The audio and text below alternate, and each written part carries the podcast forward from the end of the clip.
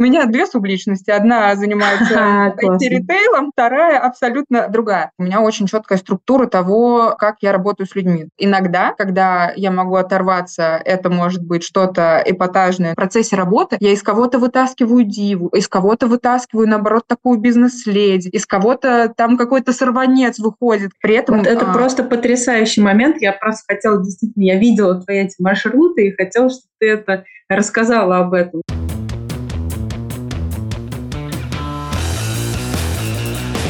Всем привет! С вами снова Fashion Прокачка и пятый сезон. Пятый сезон, посвященный профессиям в индустрии моды. Много профессий уже обсудили. Те люди, которые участвуют в создании непосредственно продукта, те люди, которые помогают его продвигать. И сегодня мы поговорим со стилистом. Для меня это вообще супер, э, одна из супер важных э, профессий, которая связывает э, мир моды, модную одежду с, собственно говоря, людьми простыми, да, для которых это все делается, шьется и придумывается. И у меня в гостях Лиза Красова. Лиза, привет. Оля, привет. Спасибо тебе большое, что согласилась со мной побеседовать. Мы с тобой познакомились э, не так давно, но меня впечатлила твоя история, потому что на самом деле у стилистов, э, как правило, какие-то интересные истории о том, как они пришли в профессию. А, но твоя история меня наверное, больше других впечатлила, поэтому я тебя позвала, чтобы вы поделились э, ею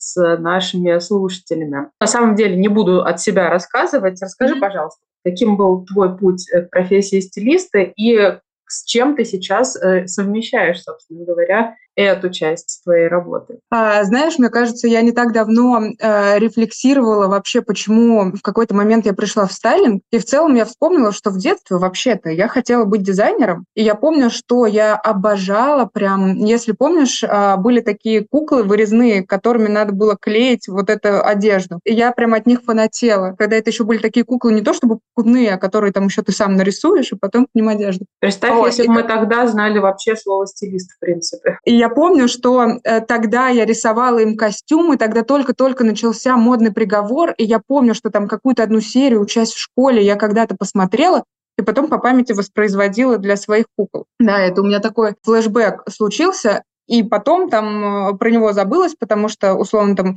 я из маленького города, из маленького города можно было выбраться там только хорошим образованием. Вот, и мне там всю жизнь твердили, нужно образование, образование. Вот, и, собственно, я пошла получать образование, естественно, в высшую школу экономики, приехала в Москву, и, конечно, моя там а, лет 17 профессия и дальнейшая профессиональная жизнь не предполагали никакого стайлинга и вот этого всего, поэтому последнее время я работаю в консалтинге, последние 6 лет в крупном IT-консалтинге, но года три, наверное, назад мне пришла мысль о том, что в какой-то момент тоже просто поймала себя на мысли, насколько классно дает э, мне ресурса э, одежды и дает мне энергии, там, какого-то самоощущения. Я подумала, хм, было бы, наверное, неплохо, если бы я могла так помогать людям. Ну, тогда уже профессия стилист как бы была на рынке, и я вот с тем своим подходом к тому, что нужно э, фундаментальное образование, вот это все, я начала искать курсы, которые мне подойдут.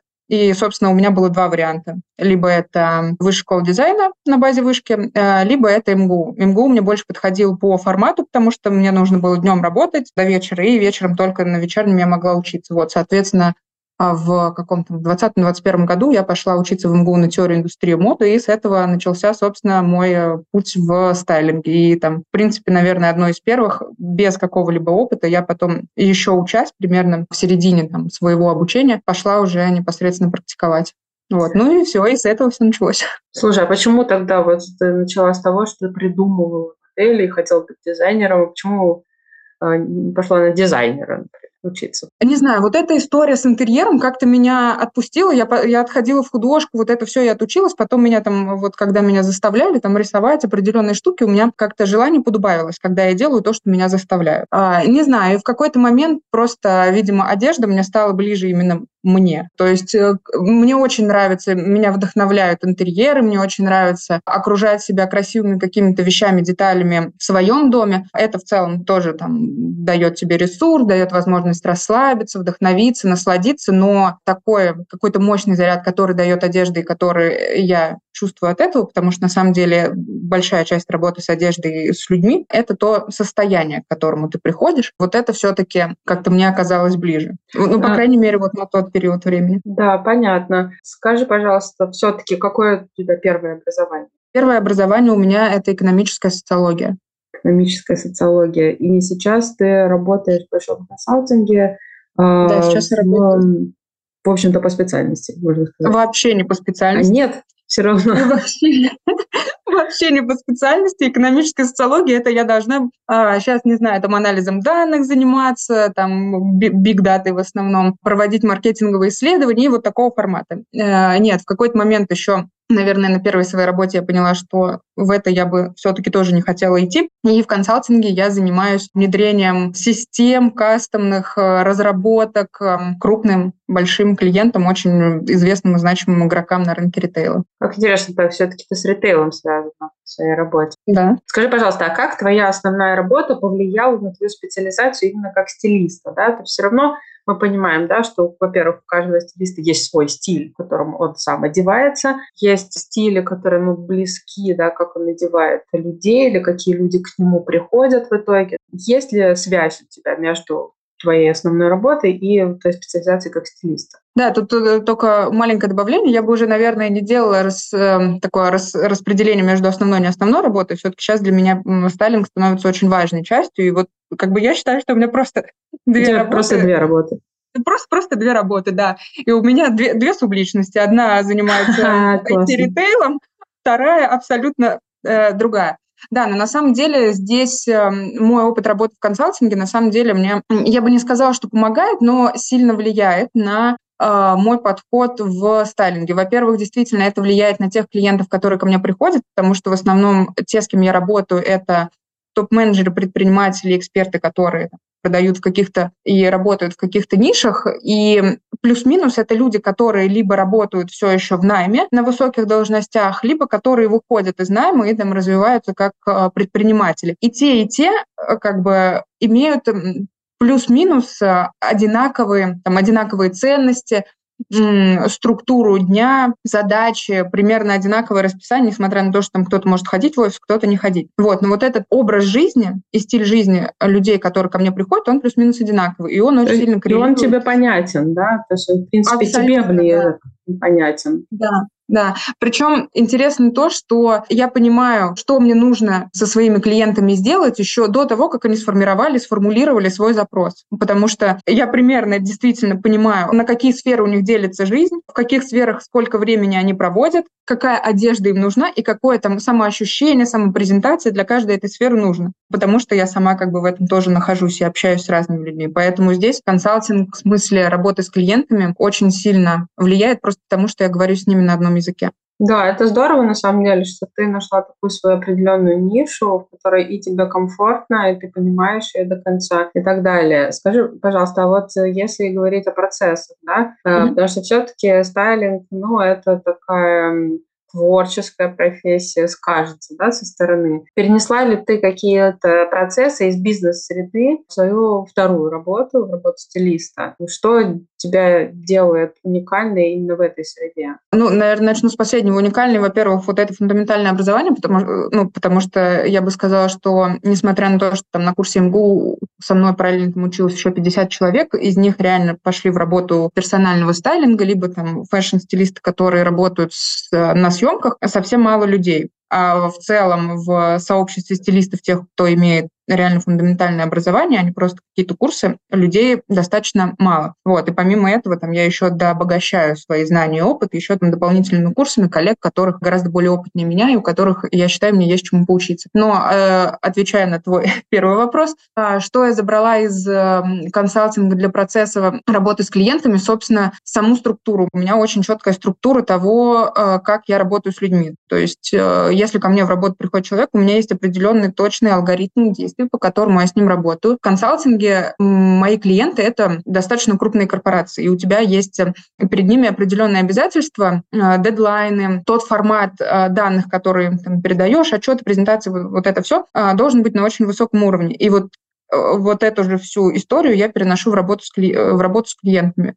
Все презентации, которые я делаю, они делаются там в четко оговоренные сроки всегда заранее. Я должна получить опруф клиента. Я сейчас буду говорить консалтинговыми терминами. Да, клиент тебе приходит, а ты ему ТЗ давай. Типа того, ну, э, когда в общении тут, конечно, ты не так строго условно общаешься, как в консалтинге, но, тем не менее, всегда это интервью, подготовка презентации, получение согласования от клиента, подготовка там либо к шопингу, либо к разбору. То есть у меня есть всегда очень четкая структура, по которой я иду. Эту всю четкую структуру я сразу проговариваю с клиентом, сразу закрываю там какие-то его будущие вопросы, возражения. Вот, то есть он э, всегда понимает, что его ждет на выходе именно вот э, с точки зрения операционки. А дальше там уже включается моя творческая сторона, моя сторона, когда э, мы начинаем, ну, в какой-то момент ты в любом случае начинаешь сближаться с человеком, потому что находишься как минимум там, условно в его доме. И вот здесь уже начинает открываться там мое человеческое и творческое нутро. Да, так интересно, потому что все-таки с одной стороны мы уже поговорили про твоих клиентов, да, что они в большей, в большей части тоже из бизнес-среды, и, конечно, им импонирует такой подход – им он близок, да, и сразу все понятно. Но, может быть, есть какие-то, так скажем, залетные клиенты из каких-то других сфер, да, их не может, э, их не отпугивает такой подход, и думают, что, ой, тут что-то вообще как-то все, все как по учебнику, или вот, эм, а где же творчество? Нет, не отпугивает, потому что творчество, оно есть э, непосредственно в процессе работы, когда мы доходим до работы с одеждой. Вот до нее дойти надо еще. Да, будь то шопинг, но в целом мои клиенты, как правило, это, если это люди не из э, там консалтинга, найма, не топ-менеджмент, то это люди какие-то предприниматели, которые там тоже имеют свой бизнес и достаточно успешный бизнес. И это те, которые в любом случае живут в каком-то определенном расписании, и им точно точно так же нужно четко понимать, что там их ждет. Это большой плюс, когда там, я им говорю, вот для шопинга у нас будет с тобой вот это. Вот тебе все по разделам, вот такие вещи мы будем выбирать. Это, наоборот, человеку больше импонирует, потому что он понимает, во-первых, уровень моего профессионализма, во-вторых, это мой показатель заботы о нем, потому что я готовлюсь к тому, чтобы поработать с ним и делаю таким образом, чтобы ему было все четко, понятно и прозрачно. Потому что он понимает, с чем мы будем работать, он понимает, что его мнение здесь важно, потому что я для него гардероб собираю, для его ощущений, для его комфорта. Вот. И потом там дальнейшая подготовка идет в какой-то момент без него, вот, просто для того, чтобы сэкономить время человека. Точно это никого не отпугивает, и в целом, например, у меня всегда перед оказанием любой услуги мы проводим установочные звонки, на которых мы в целом пытаемся понять, мэч ли мы друг с другом. И бывает такое, что просто я понимаю, что это не мой клиент, и там, даже я не готова работать. Вот. В, такой момент, в таких случаях мы расходимся, просто на берегу сразу. Да, смотри, на самом деле все, что ты рассказываешь, оно ну, практически под любой сервис подходит, да, вот я тоже очень многие моменты, например, услышала сейчас, которые похожи на мою работу пиар, да, когда мы встречаемся с клиентом, да, узнаем его запросы и так далее, и мне кажется, это такая полезная штука, которой на самом деле не так много людей знают и применяют ее, может быть, э, все-таки да, бизнес-бэкграунд ну, как бы о себе говорит, да, ну, когда мы это делаем, потому что у меня тоже из определенных источников пришло в мою работу и осталось, и я действительно тоже придерживаюсь таких принципов, э, что все должно быть максимально четко, понятно, прозрачно и уже на берегу. Давай немножко перейдем э, именно к стилистике. Какой стиль, во-первых, тебе ближе лично, да? Вот наши слушатели тебя не видят, Mm-hmm. опиши его так, чтобы было понятно, как вообще ты выглядишь как стилист, mm-hmm. к чему тяготеешь. А, выгляжу я классно. На самом деле, э, с учетом того, что там, я много времени действительно провожу в офисе, здесь у меня есть определенные ограничения, я с уважением отношусь к определенным правилам, которые необходимы в одежде, будь то офис, будь то какие-то встречи, мероприятия, либо какие-то тусовки, соблюдение дресс-кода — это важный принцип нахождения в какой-то социальной группе. Вот, поэтому Поэтому в случае с офисом я могу себя немного ограничивать от каких-то, ну, скажем так, несколько эпатажных э, вещей либо каких-то моментов, но в целом я бы, наверное, сказала, что 80-70% моего стиля это что-то типа casual шика. Иногда, когда я могу оторваться, это может быть что-то эпатажное, но в пределах разумного. Иногда это может быть там для кого-то выглядеть как городская сумасшедшая, но мне очень кайфово от того, как я выгляжу. То есть Если есть какой-то момент, который мне не нравится, я его обязательно исключу. Ну, то есть я могу одеться довольно минималистично, но я буду точно понимать, что мой стиль и мой внешний вид будет классным за счет посадок, за счет фактуры и за счет аксессуаров. Вот этими три момента, я про них всегда рассказываю там в своих соцсетях, о том, что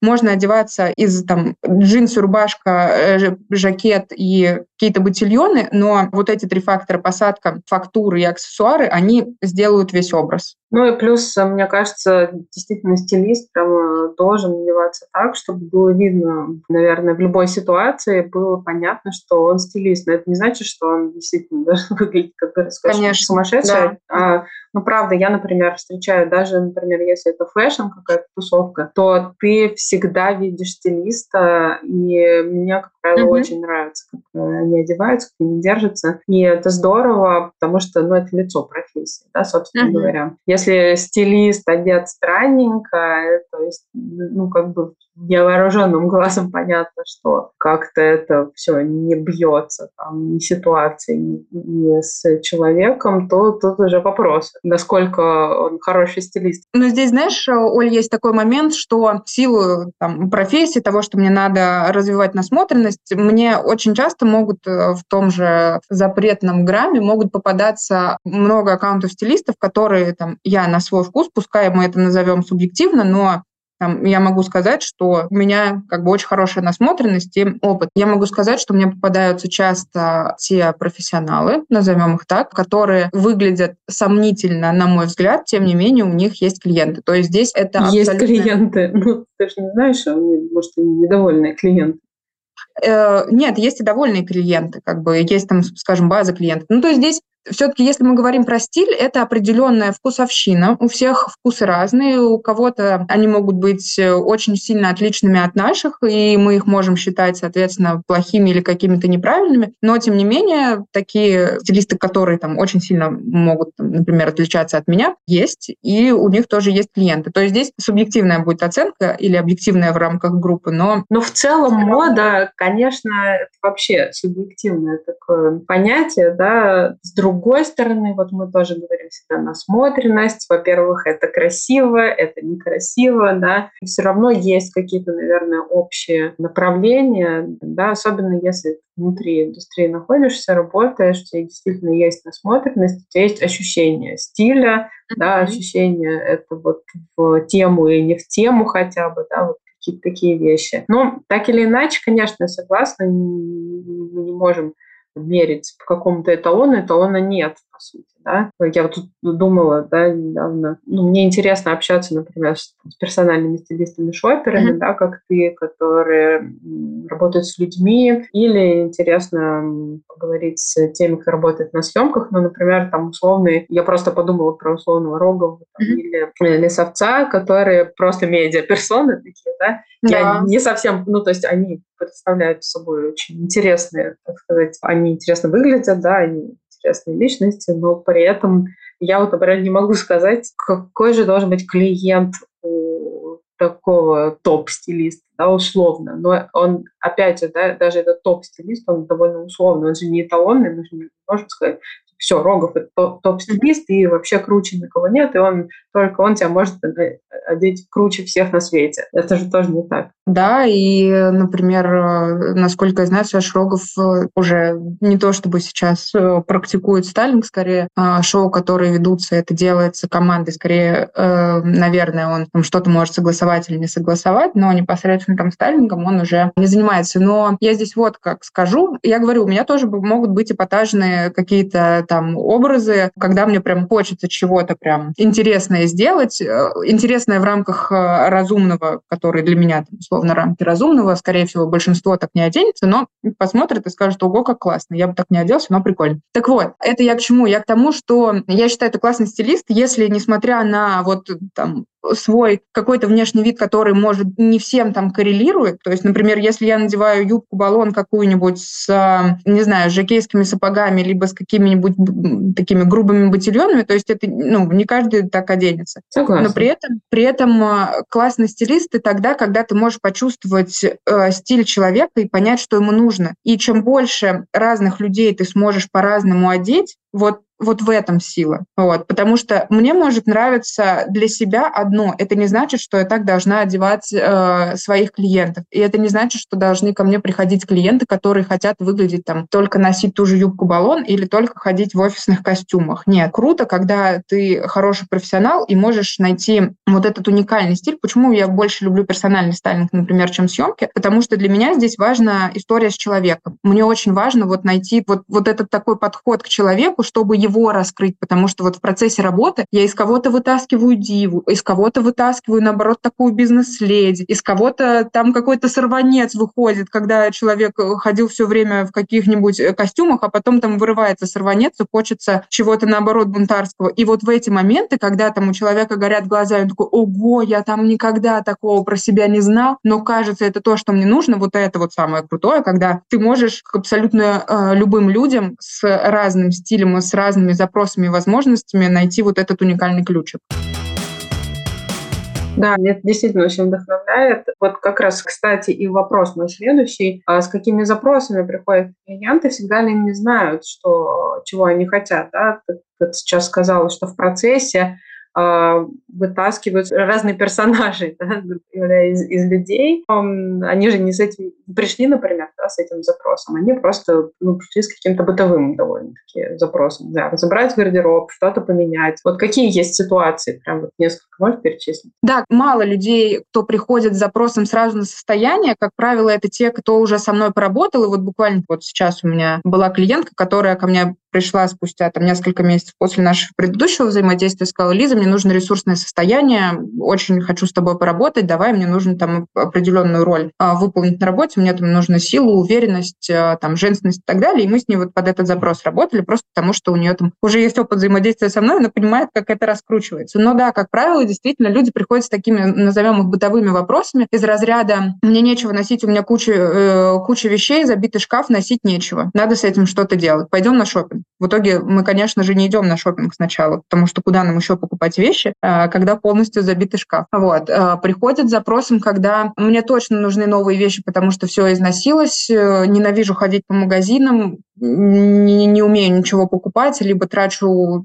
просто миллионы денег, при этом покупаю все не то. И еще ко мне часто в работу приходят эксперты, то есть те, у кого какой-то свой бизнес, который необходимо продвигать, и они ходят на разного формата мероприятия, встречи, вступают в какие-то сообщества, ходят на съемки, э, снимаются там, на Ютубе или на телевизоре, и ко мне могут приходить с запросами, мне нужно собрать э, одежду на съемке. Ну, то есть вот запрос звучит так, по факту мы потом раскручиваем, мы там, опять же, не одежда на съемке нужна. Вот, какие-то такие действительно бытовые запросы, Иногда бывает такое, что когда меняется там образ жизни, либо там условно из декрета выходит, да, и из суперудобной одежды, в которой ты гуляла с ребенком, нужно тебе снова выйти на работу, быть представительной, уверенной и так далее. Или когда абсолютно меняется э, сфера деятельности. Вот, когда понимаешь, что гардероб твой текущий вообще не соответствует там, тому, что ты должен транслировать с другими людьми в другом обществе, с другими задачами. Потом, да, потом это все раскручивается до уровня состояния, когда человек понимает, что одежда — это не просто одежда, это помимо того, что ты получаешь там состояние уверенности, что ты готов больше общаться с людьми, проявляться, ты еще экономишь кучу времени по факту и денег, но это уже впоследствии, в процессе и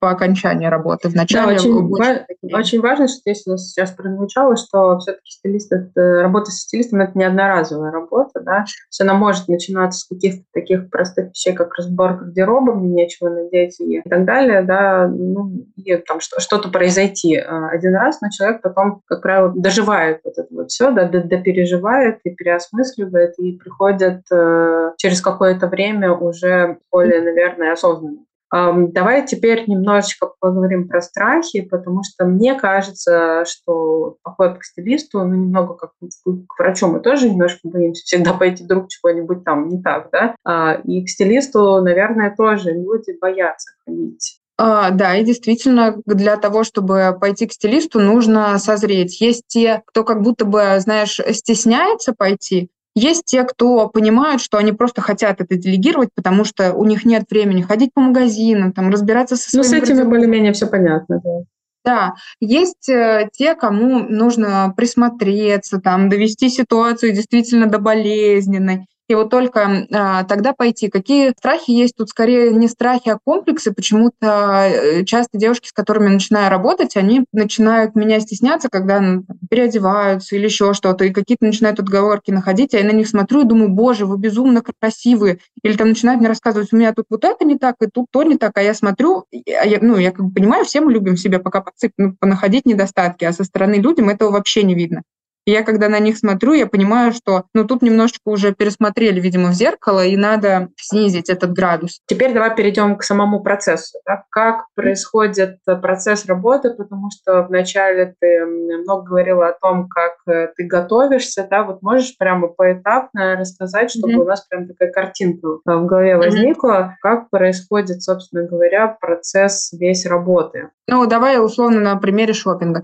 Ко мне приходит человек с определенным запросом. Я всегда ставлю установочный звонок, чтобы мы проговорили, во-первых, его запрос, что он хочет, проговорили про его личные качества, чтобы мне важно понять не, не просто запрос, а именно человека, потому что э, запрос очень сильно потом поменяется в зависимости от того, что я узнаю в процессе нашей с ним беседы. Когда мы сформировали запрос, я начинаю готовить, неважно, онлайн это или офлайн услуги, я начинаю готовить презентацию, которую там собирается капсула, я ее подготовив, отправляю клиенту на согласование.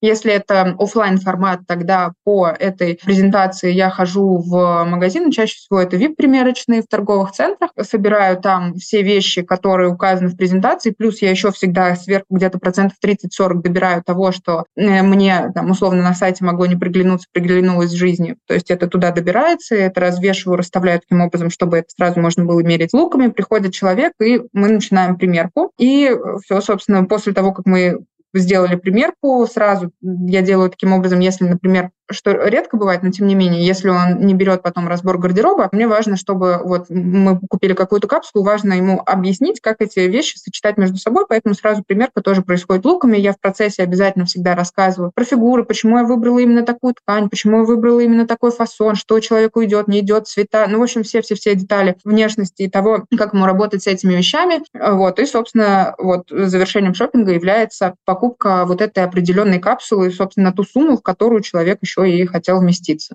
Здорово. Я знаю, что ты еще также работаешь с клиентами удаленно. Вот это тоже интересный момент такой. То есть у тебя есть клиенты из других стран, где ты физически да. не можешь пойти в магазин и что-то выбрать. Вот здесь как? А, здесь э, я понимаю, что действительно есть э, разница между онлайном и офлайном в том смысле, что я не могу сделать пришопинг, но я делаю шопинг-гайд для клиента максимально понятным. То есть помимо того, что я добавляю в него все позиции, которые ему необходимо примерить с артикулами, названиями, чтобы он просто пришел в магазин и сказал консультант, вот артикул, чтобы консультант там не бегал и искал желтую какую-нибудь кофточку, вот, а все четко было. Я всегда выбираю определенный торговый центр, либо магазины и, и составляю маршрут, в который клиент пойдет, и это должна быть какая-то суперудобная для него локация. И дальше я прям конкретно, если это торговый центр или даже улица с магазинами, прорисовываю маршрут в, э, с четким алгоритмом того, в какие магазины э, человек должен пойти и в каком порядке в этом конкретном магазине он должен примерять вещи. При этом вот это а... просто потрясающий момент. Я просто хотела действительно, я видела твои эти маршруты и хотела, чтобы ты это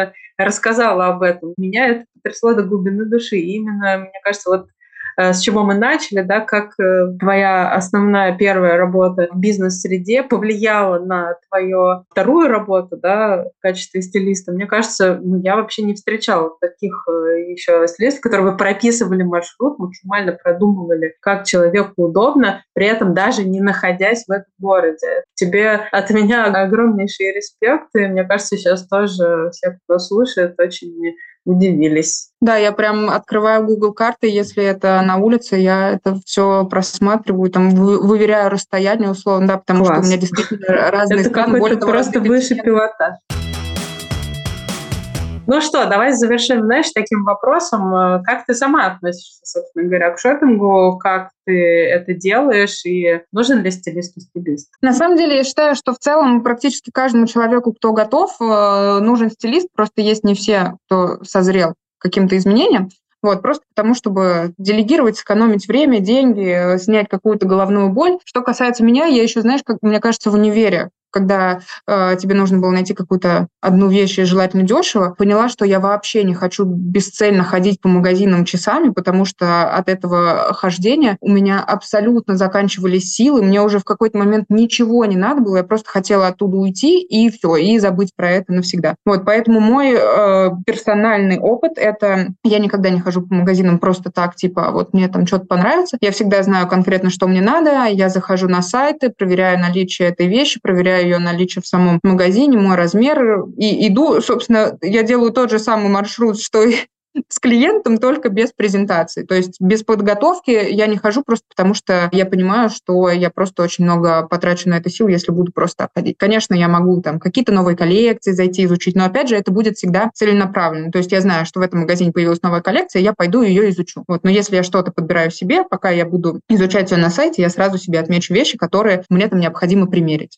Потрясающе. На самом деле, очень интересные такие инсайты у тебя. Огромное тебе спасибо, что поделилась своим э, опытом. Мне кажется, это что-то уникальное. Действительно, я поэтому тебя, собственно говоря, и позвала в подкаст, чтобы все послушали, поняли, как на самом деле нужно работать, причем не только в сфере стилизации, да, но и вообще вот, как бы не мешало бы всем нам вот так структурно подходить к своей работе. Я считаю, вот так. Спасибо Большое тебе спасибо. Да, и до новых встреч. Я напоминаю, что с вами был подкаст «Fashion прокачка», пятый сезон, и нужно подписаться на наш подкаст на любой платформе, на которой вы нас слушаете, чтобы не пропустить новые выпуски, послушать их первыми. Всем пока-пока.